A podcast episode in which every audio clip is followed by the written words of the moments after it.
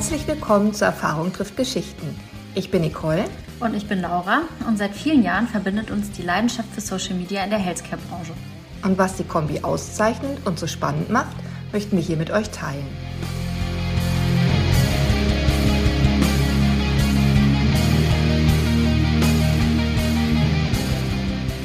In unserem letzten Podcast mit Dr. Schmitz habe ich euch ja schon in die Thematik DOL, also Digital Opinion Leader, eingeführt.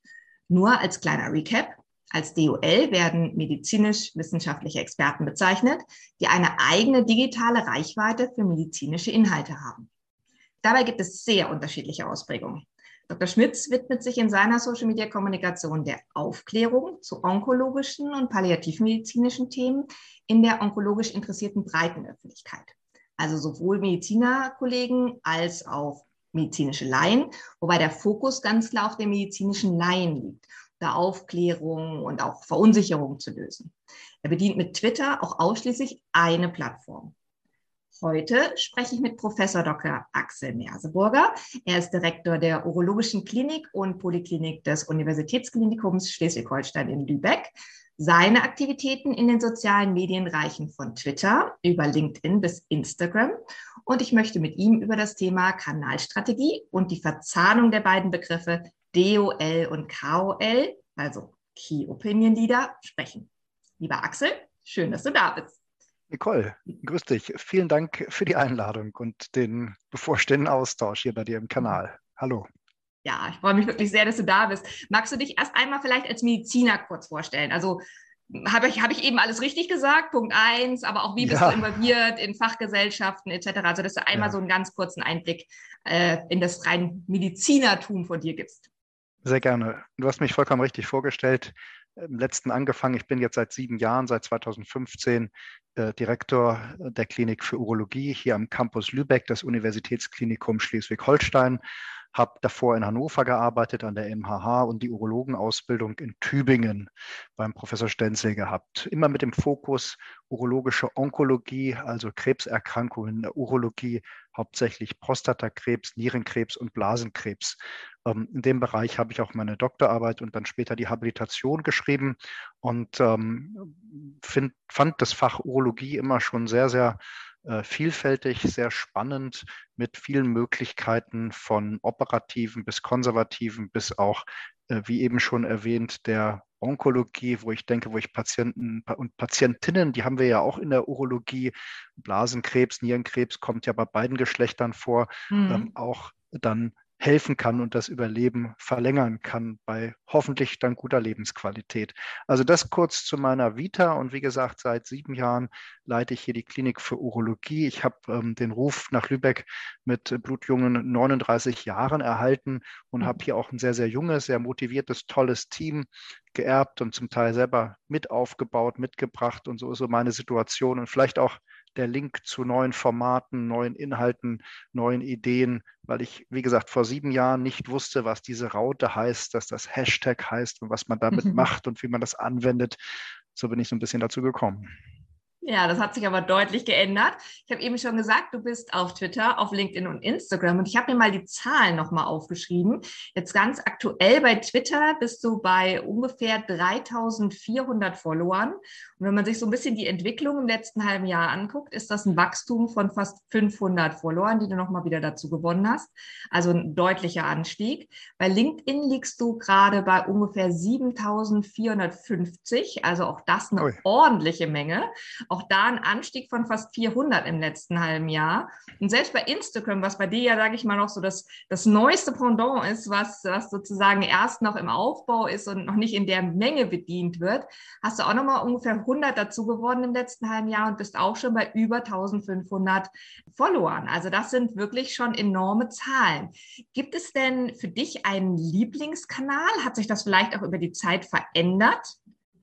Ja, es ist, um, ähm, ich hoffe, mein Chef hört jetzt nicht zu, der wird sich vielleicht fragen, ja, ob der Merseburger überhaupt noch arbeitet, wenn er den ganzen Tag auf Social Media unterwegs ist. Aber äh, das ist durchaus nicht mein Tagesgeschäft. Mein Tagesgeschäft ist Versorgung von Patientinnen und Patienten und auch Operieren. Wie gesagt, ich habe heute Morgen gerade vier Stunden an einer Prostatektomie Kollegen geholfen und das ist auch weiterhin mit der Lehre und Forschung mein Hauptaufgabengebiet. Ich denke aber trotzdem, dass es wichtig ist, solche neuen und modernen Werkzeuge auch zu nutzen. Und ähm, mhm. um nochmal auf meinen Chef zurückzukommen, das ist ja der Bruder von unserem Bundeskanzler, der Professor Scholz hier am UKSH, der ist da auch ganz offen gegenüber. Wir haben eine Stabsstelle, ähm, auch äh, Social Media, Mhm. die gerade solche neuen Formate mit aufnehmen. Das UKSH hat mittlerweile auch einen Instagram-Account und Twitter und so weiter.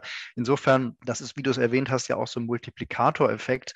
Ähm, wenn mhm. man dann sich damit vernetzt, äh, gewinnt man dann wieder Follower und wenn so ein Unternehmen einen da twittert und sagt, der Professor Merseburger ist jetzt ganz aktuell mit seinem Team zertifiziertes Prostatakarzinomzentrum geworden, dann hat man dadurch natürlich einen ganz anderen Outreach und gewinnt auch nochmal. Also die Nettozeit am Tag mit diesen ganzen neuen Medien ist sehr, sehr wenig. Aber ich glaube, das ist wichtig, die zu haben und auch zu wissen, wie es geht, Do's und Don'ts. Und ich möchte dir ein Beispiel geben, ähm, weil du fragst, was ist das Beste? Äh, du hast ja sicherlich ein Fahrrad, ne? vermutlich auch ein Auto, oder? Ja. Ja, und ich will jetzt nicht zu persönliche Fragen stellen, aber du fährst sicherlich auch manchmal mit der Bahn oder mit dem Flugzeug. Und genauso ist es mit so Portalen. Wir haben das alles, wir nutzen es nicht täglich, und wir nutzen es unterschiedlich. Das Fahrrad vielleicht mal, um zum Bäcker zu fahren. Das Flugzeug würde man nicht jetzt zum Bäcker nutzen, es sei denn, man wohnt in mhm. Australien. Äh, insofern hat man ganz unterschiedliche Werkzeuge mit einem unterschiedlichen Ergebnis, einem unterschiedlichen Aufwand.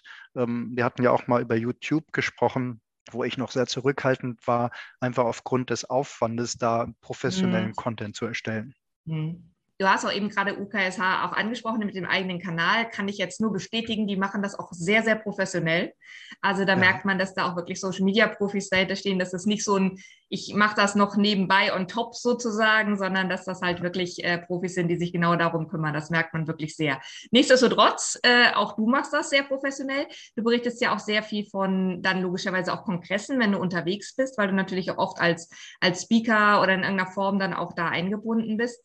Das fokussierst du aber dann wahrscheinlich am meisten auf Twitter, würde ich denken. Du hast recht. Ähm, und ich meine, nochmal darauf zurückzukommen, ich habe mich ja mal dann nach einiger Zeit auch von dir mal evaluieren lassen, äh, Do's und Don'ts, was kann man noch optimieren? Und das war ganz hilfreich, weil man macht sehr viel selber, weiß aber nicht, ob man es richtig macht. Und gerade in dem mhm. Bereich ist es ja nicht so, dass ich da in einer Ausbildungsgruppe sitze. Also insofern macht es schon Sinn, sich mal zu beraten zu lassen. Und egal, wie gut, wie vernetzt, wie viele Follower man hat, auch mal jemanden von außen raufschauen zu lassen, was könnte man optimieren, was ist vielleicht ganz, ganz peinlich, was sollte man gar nicht machen, was passt überhaupt nicht zum Profil. Und da hast du mir so ein paar Tipps gegeben, die sich ja durch das ein oder andere nochmal optimiert haben. Als Beispiel fand ich anfangs äh, Instagram überhaupt nicht intuitiv und mhm. ähm, wusste zum Beispiel nicht, wie so eine Story geht und habe das dann, wie gesagt, dank deiner Unterstützung gut hingekriegt. Und das Beispiel vom Wochenende, da hatten wir einen ganz tollen Kongress, ähm, das mhm. Konsensus-Treffen zum Prostatakrebs. Ähm, das ist alle zwei Jahre, da treffen sich etwa 120 Expertinnen und Experten, also die Weltexperten zur Prostata. Und ich war dieses Mal erstmals eingeladen, einer von drei Deutschen.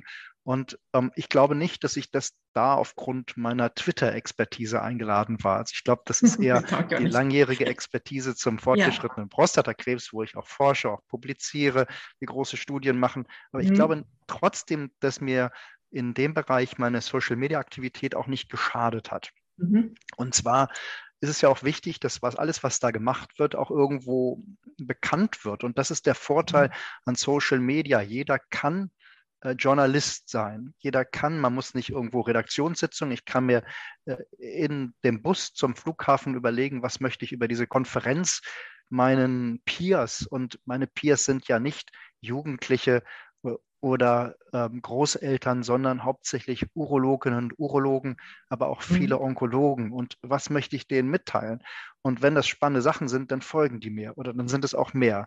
Wenn ich da fünfmal die Woche eine Mist produziere, dann werde ich schnell mhm. entfolgt. Und das ist auch richtig. Das mache ich genauso. Wenn es mir irgendwann reicht und ich nur quasi Neues kriege oder irgendwelche Selfies von Kollegen beim Essen, dann blocke ich die, weil das mich nicht weiterbringt wissenschaftlich. Ja. Und insofern nutze ich nochmal deine Frage zu beantworten, ganz unterschiedlich. Wenn ich ein ganz tolles Take-Home-Message von so einer Konferenz sehe, schrieb mich auch ein Kollege, ein britischer ähm, Onkologe, der leider aufgrund einer Erkrankung seiner Mutter nicht kommen durfte oder konnte und mhm. wollte. Er schrieb mir dann auf Twitter, ähm, was sind denn die Highlights? Dann haben wir die mhm. zusammengefasst mit so drei, vier Folien. Und einen anderen Kollegen aus Australien, den Declan Murphy, habe ich getroffen, der viel Podcasts macht. Der hat mich dann auch noch interviewt und wir haben das, ähm, er bearbeitete dann das Interview und wird das auf, auf YouTube stellen. Habe davon ein Foto gemacht, das ist in meiner Story bei Instagram, dann kannst du dir anschauen. Das ist dann so ein lustiges Selfie nochmal mit Kongress-Content. Aber das Wichtige ist, die Leute mhm. wollen ja nicht, die wollen ja eine Fortbildung haben, die wollen Key Take-Home-Messages haben, ähnlich wie man mal die Nachrichten auf NTV anschaut. Wenn da nur Werbung kommen würde, würde man auch nicht mehr draufklicken. Ja, absolut. Also ich glaube, auch das ist ein unheimlicher Schub gewesen. Ich finde auch die ähm, Kongresse haben, obwohl in der im Medizinbereich das noch gar nicht so weit verbreitet war, sehr, sehr schnell angefangen, wirklich auch ihren eigenen Hashtag zu propagieren. Also mhm. wirklich schon vor Jahren, dass die auch wirklich die, die Kongressbereiche vollgetackert haben, dass man überall den Hashtag sah, so nach dem Motto, los, bitte postet, weil das so wertvoll ist, ne, wenn man dann auch wirklich da Mediziner zu Mediziner, ne, weil das ist ja definitiv deine Hauptzielgruppe sind ja dann wirklich die, wie du richtig gesagt hast, deine Peer, die Mediziner, vor allen Dingen zumindest auf Twitter, dass die dann auch eben von weiter weg das dann auch mitkriegen können, dass sie direkte Impulse bekommen können. Kriegst du denn, also gehst du auch stark in den Austausch oder ist es eher, dass du ja eben zum Beispiel eben diese Highlights dann postest die dann auch gesehen ja. werden, also du dann eine Reichweite hast, aber ähm, weniger der Austausch da ist? Oder kriegst du auch viele Direktnachrichten und Rückfragen dazu und wird das dann, sage ich mal, auch ein bisschen aufwendiger? Also Direktnachrichten erfreulicherweise nicht. Bleibe ich mhm. mal beim Medium Twitter. Ähm, ich mache auch wenig so Threads, weil ich finde, dafür kann man eher einen Blog schreiben oder dann eine Publikation und das ist ja auch von meiner Perspektive nicht so der Sinn. Twitter ist ja extra limitiert um so eine Take-Home-Message zu haben. Mhm. Und beispielsweise haben wir jetzt gesehen, dass es nicht ganz sicher, es gibt neue Therapieoptionen, wo man Genveränderungen testet. Und mhm. dann habe ich ähm, während des Kongresses so eine Umfrage gemacht, ob man das mhm. machen sollte oder nicht. Und dann gab es 120 Abstimmungen. Und das waren dann wirklich auch die Leute, die dabei und interessiert sind und das danach geteilt. Und dann gab es so ein paar Kommentare. Aber das ist mhm. einfach so ein Statement und das zeigt auch, gewisse Trends in der mhm. Medizin, in der Onkologie. Und die wiederum interessieren natürlich dann auch die forschende Pharmaindustrie. Und das fand ich ganz spannend, dass ich da auf dem Kongress jetzt am Wochenende in Lugano darauf angesprochen wurde. Ja, äh, Sie sind ja hier wirklich der Twitter-König hier vom Kongress. Das war mir gar nicht so bewusst, weil ich, wie gesagt, immer zwischendurch was mal gemacht habe. Aber die Industrie kriegt das auch sehr wohl mit. Ja. Und da wiederum, deshalb ist es wichtig, auch keinen Unsinn zu verbreiten, sondern wirklich Content, der alle weiterbringt und äh, dass das äh, nicht beeinflusst ist. Und da muss man halt aufpassen, mhm. dass man da nicht irgendwo vor einen Karren gesperrt wird, irgendwas zu twittern. Ich bin da ganz gnadenlos auch mit den Daten und äh, das ist ja das Gute bei Twitter du kriegst sofort eine ganz freie Meinung von allen. Und das sind, ja. das ist nicht meine Tante, das ist nicht mein Opa, das sind wirklich die Peers und die absoluten Weltexperten, die dann auch darauf antworten und die das auch sehen. Wir haben uns dann beim, beim Faculty Dinner abends getroffen und dann sagte, ja, du hast ja da so eine Umfrage gemacht, finde ich auch, Ergebnis komplett d'accord damit. Also ganz spannend. Ja, nee, das ist wirklich, also man hat, wie du es ja richtig sagst, ne, man hat so seine eigene Reichweite. Ne? Man hat jetzt wirklich, man ist bis zu einem gewissen Grad journalistisch tätig, jetzt nicht als Journalist, aber ähm, man, man hat da schon eine gewisse Verantwortung auch mit. Also gerade wenn man auch für ein bestimmtes Thema natürlich steht und es eben nicht um Essen oder wie habe ich mir heute das Make-up gemacht äh, geht. Wenn du von deiner Peer sprichst, was mich mal interessieren würde, weil du hast vorhin schon angesprochen, es sind natürlich nicht nur männliche ähm, Patienten, sondern auch weibliche, ähm, auch wenn man bei der Urologie natürlich immer sehr, sehr stark dann in das, also gerade wegen Prostata natürlich in das Männliche abdriftet. Aber wie ist es denn bei der Ärztepier? Weil du hast tatsächlich auch ein Foto gepostet, wo man auch so ein bisschen meine Audience sehen konnte. Ich weiß gar nicht, ob das der letzte oder der vorletzte Kongress war.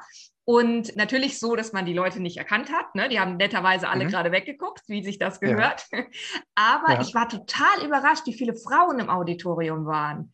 Äh, ja. Habe ich nicht mit gerechnet, muss ich ehrlich sagen. Fand ich total toll. Ich habe sogar schon überlegt gehabt, ob ich dir antworte auf den Tweet mit Wow, das sind aber viele Frauen, finde ich cool. Ähm, aber wie ist das denn mit deiner Zielgruppe? Also jetzt nicht nur mit deiner Zielgruppe, die du dir wünschst, sondern wirklich mit deinen Followern. Hast du da, ähm, ja, hast du da ein Gefühl dafür? Wie die sich also, aufteilen? Also, also zu dem ähm, Auditorium ist es in der Tat so, dass die Urologie ja viel weiblicher wird jetzt oder wir sehr, sehr viel Nachwuchs, äh, auch äh, ganz viele Frauen kriegen, was ja gut ist, was ja für, ja. und wie eingangs ja schon gesagt, wir haben ja auch Patientinnen und Patienten und mhm. eine Frau kann genauso gut den Roboter bedienen und robotisch operieren wie ein Mann. Äh, da haben wir sogar gerade eine Doktorandin, die das gerade auswertet. Das werde ich dann auch twittern, wenn die Ergebnisse on the public domain sind. Also insofern, äh, das ist alles ganz spannend, aber die zu, zu der, zu der Zielgruppe oder die, die mir folgen, jetzt bleiben wir bei Twitter, da ist es so, dass ähm, ich da mal eine Auswertung da reinschauen konnte, wie viele Follower man hat, welche, welches Geschlecht die haben und vor allen Dingen auch, was die so beruflich machen. Und das waren hauptsächlich Onkologinnen, Urologen, Urologen, also hauptsächlich genau mein Bereich. Und deshalb, wenn ich jetzt ähm, für die meisten Leute ist das, was ich twittere, auch total langweilig, weil es halt gezielte Informationen ist, wie wenn ich Kfz-Mechaniker wäre und irgendeine Kurbelwelle anpreise. Das interessiert die Mehrheit kaum. Wenn ich jetzt allerdings äh, den neuesten Nassrasierer da anpreisen würde, dann würden die denken, habe ich irgendwas getrunken. Also das ist, äh, die, die, wissen genau, was sie von, für Informationen kriegen. Ich glaube, das ist letztendlich wichtig, dass man weiß, was man für Content kriegt. Anders ist es bei LinkedIn.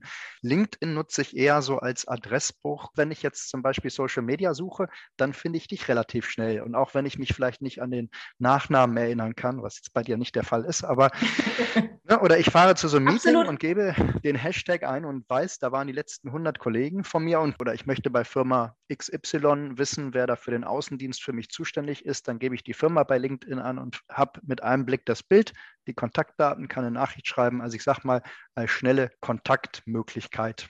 Ja, absolut. Und Instagram? Das ist ja sozusagen noch so ein bisschen so das Neue. Aber da hast du ja auch mhm. schon gesagt, du hast jetzt äh, dich ja rangewagt und äh, Stories laufen ja jetzt schon prima. Ähm, das ist natürlich aber etwas, wo du dann wahrscheinlich eher, ja, sag ich mal, die Lion-Zielgruppe dann im Endeffekt im Blick hast, richtig? Ja, ähm, das ist auch so die Frage, ähm, wie der Outreach ist. Ich habe vor ein paar Stunden jetzt gerade mal so eine Story gepostet, die jetzt nicht so spannend ist. Also es ist Save the Date dieses äh, Konsensuskonferenzes, nochmal so ein paar Fotos von der Konferenz. Mhm. Aber mich mhm. erstaunt immer, wie viel das doch angeguckt wird und Die dann Reichweite, auch wer ne? sich das mhm. anschaut. Ich glaube, das ist gar nicht allen bewusst, dass man dann sehen kann, wer sich das angeschaut hat. Also ich habe jetzt hier äh, 167 äh, Hits und das sind dann auch alles Leute, die man kennt, wo man auch genau weiß, ähm, wer das ist. Das ist von der Friseurin, von der man zufällig die Nummer hat, die dann auch verbunden ist, bis hin zum äh, Vorstandsvorsitzenden oder dem Notar, mit dem man gerade einen Vertrag abgeschlossen hat. Also es ist alles, das ist ganz interessant, genauso wie die WhatsApp-Stories. Äh, da sieht man ja auch, wer sich das alles anschaut. Also es ja. wird gesehen und ich denke, das ist auch wieder wichtig. Man sieht, man hat gerade in der Pandemie Möglichkeiten des Smalltalks, wenn man sich dann mal wieder sieht. Die Pandemie scheint ja jetzt erfreulicherweise abzuebben, was uns im Krankenhaus ja auch entlastet. Aber das ähm, sind ganz neue Möglichkeiten der Kommunikation. Und so äh, weiß im Prinzip, wissen die Follower, dass jetzt irgendwo am Wochenende auf einer Konferenz gewesen war und da ist das und das bei rausgekommen. Oder das ist ja. so die fünf Take-Home-Messages.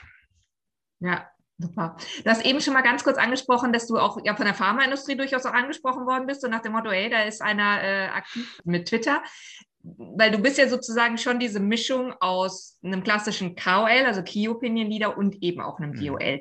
Wie ist das? Freust du dich darüber, wenn, die, wenn du merkst, dass dein Gegenüber das kennt, also einfach weiß, dass du eben auch auf Twitter aktiv bist? Ist das was, was du vielleicht sogar auch ein bisschen gewissen Grad erwartest, dass sie sich vorher mit dir auseinandersetzen, bevor sie einfach jetzt so mal mit dir in Kontakt treten?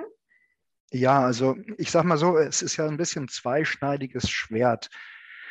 Ähm, ich möchte ja nicht etwas verkaufen, von dem ich auch vielleicht nicht ganz überzeugt bin oder in irgendeine Konkurrenzsituation reingehe. Ich merke aber schon, ja. wie wichtig das auch den Firmen ist oder wie, wie arg das gesehen wird. Das, was du ja auch rausgekriegt hast mit den Followern. Das äh, wissen meine Freunde zum Teil auch gar nicht, weil es sie nicht interessiert. Aber es gibt, äh, und wie du sagtest, insbesondere die Industrie oder Fachgesellschaften schon, die sich sehr dafür interessieren, weil sie mhm. wissen, was das letztendlich auch für ein Werbepotenzial hat und auch ein gezieltes Werbepotenzial, weil man halt ganz gezielt äh, weiß, ähm, der, wenn der das rausschickt, gucken das bis morgen 3000 Onkologen und Urologen an, genau in dem Bereich.